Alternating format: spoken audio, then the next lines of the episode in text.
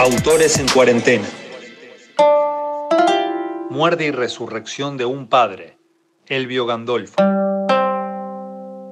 Temprano en la mañana me llamó el jilguero y me dijo, mataron a tu padre en el corredor. Sentí un golpe en el pecho. Después lancé la onda y pasó algo raro. No me llegó de vuelta que mi viejo ya no estuviera. Ni tampoco que estuviera, Hace mucho que me trasladé a Malvin Norte con mis cajones curativos y el gato, así que me iba a llevar un buen rato llegar al corredor. En la guerra última, el ataque fue fulminante y completo.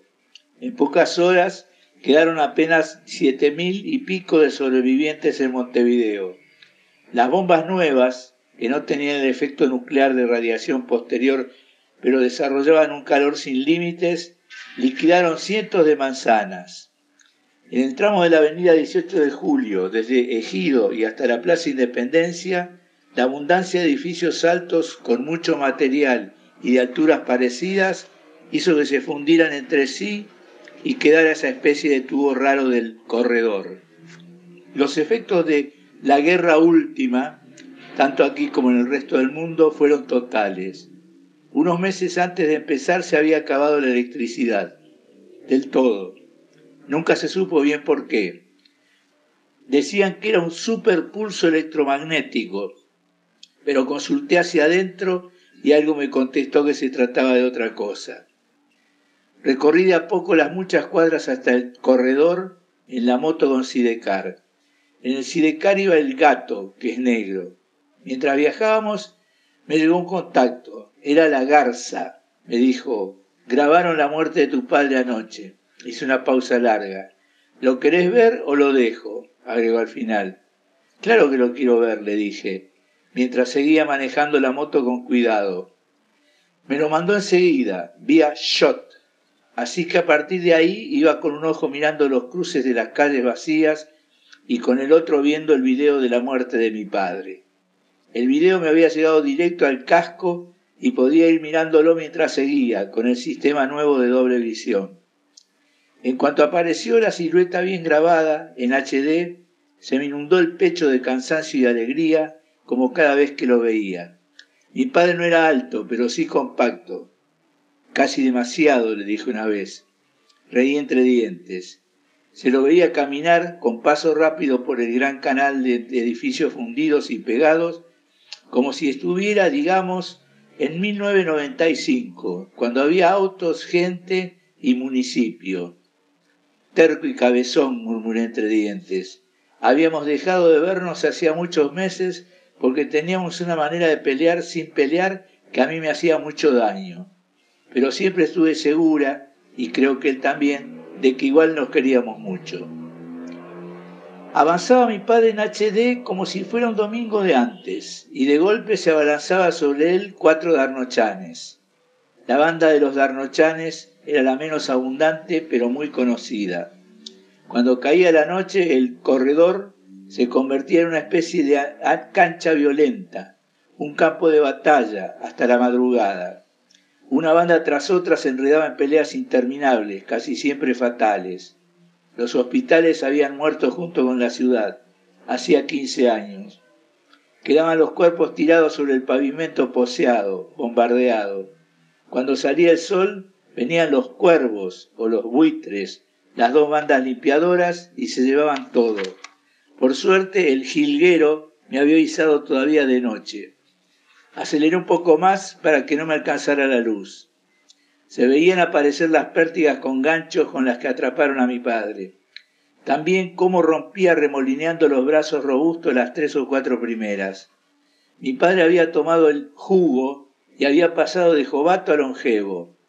Ahora que se lo habían dado, estaba ya casi en los 100 y, y si vivía, le quedaban como 150. Se ve que el que había filmado estaba oculto, quieto. Se vieron pasar a dos darnochanes volando. Si lo hubiera atrapado la banda de los artodes, ni me hubiera molestado en apurarme, porque esos empiezan con la decapitación, puro impacto. En cambio los darnochanes la demoran, la alargan, son nihilistas lentos, hasta quejosos. Así que hasta que no comprobara por qué la onda no daba ni vivo ni muerto, no me quedaría tranquila. Cuando llegué faltaba poco para el amanecer. Apagué el video. Quedaba poco por ver. Me moví lenta, despacio, buscando entre los cuerpos. Me di cuenta cuál era el bulto de mi padre desde lejos. Otra vez me golpeó el pecho. En el sidecar, al lado del gato, iba un par de mochilas con material quirúrgico, pomadas, líquidos para insertar. Dejé la moto enorme regulando y me bajé, despacio, mirando. Al parecer se había acabado la diversión, no se veía a nadie. Me agaché sobre el cuerpo de mi padre. Un solo vistazo me dijo que no había nada insalvable, no le habían quebrado brazos o piernas enteras, sí en cambio los dedos de las manos, uno por uno. Saqué la luz y lo iluminé. Tenía una mueca fija en la cara, mezcla de risa y tormento. Le habían aplastado un ojo, pero el otro parecía sano abajo del párpado. Tranquilo, papá, dije en voz baja. Le inserté un par de enganches de jugos, un par de emplastos de calor automático. Le tomé la muñeca. No tenía pulso. Tenía que llevármelo y trabajar en la cueva. En el sidecar había puesto también un carromat plegado. Lo desplegué. Cargué con bastante rapidez a mi padre, de espaldas, ciego y transido como una máscara. Arranqué despacio, seguí despacio. Me llevó un par de horas llegar hasta Malvin Norte, enfilar por la calle donde había instalado la cueva donde venían a consultarme. No lo puedo evitar. Siempre agradezco que quedaran solo siete mil sobrevivientes, porque dispersos en la dispersión de siempre de la ciudad casi no se notaba. La violencia extrema se concentraba en las noches del corredor, en el resto de la ciudad aparecía solo de vez en cuando, por motivos puntuales, no programáticamente. Bajé de la, de la moto, desenganché el carromat y lo fui metiendo con cuidado, tratando de no golpear nada que sacudiera el cuerpo de mi padre. Lo llevé a la pieza del fondo, donde acostumbraba hacer las operaciones. Trabajé duro en él. Ahora le ensarté varios jugos más le cambié los emplastos de calor y agregué programas de reconstrucción rápida. Cabeza dura, murmuré, sonriendo, torcido. ¿Qué hacías en el corredor a esa hora? No me habría extrañado que se hubiera enganchado a lo loco con alguna mujer de la zona y tirara toda cautela por la ventana. Realmente un cabezón. Cuando me aparté de él, había quedado envuelto en una maraña de cables y tubos diversos, como en un cocún multicolor. Me acosté. El gato vino y ronroneó. Le acaricié el cuello. Y terminé de ver el video, por curiosidad. Antes de dormirme por fin, dejé conectada la onda. Desperté varias horas más tarde. Seguía dando que mi padre estaba y a la vez no estaba. Me dejó intrigada. Me acerqué a él, que a esa altura era más un acertijo de colores que un hombre casi centenario, y le cambié varias cosas. Cerca de mediodía empezaron a venir clientes. Repartí vegetales, tés, tisanas y arreglos de heridas con hilo y aguja. Se fueron yendo cuando bajó el sol. Quedé otra vez sola. Le tomé la muñeca a mi padre. Seguía sin pulso. Me acosté con la onda puesta. No pasó nada.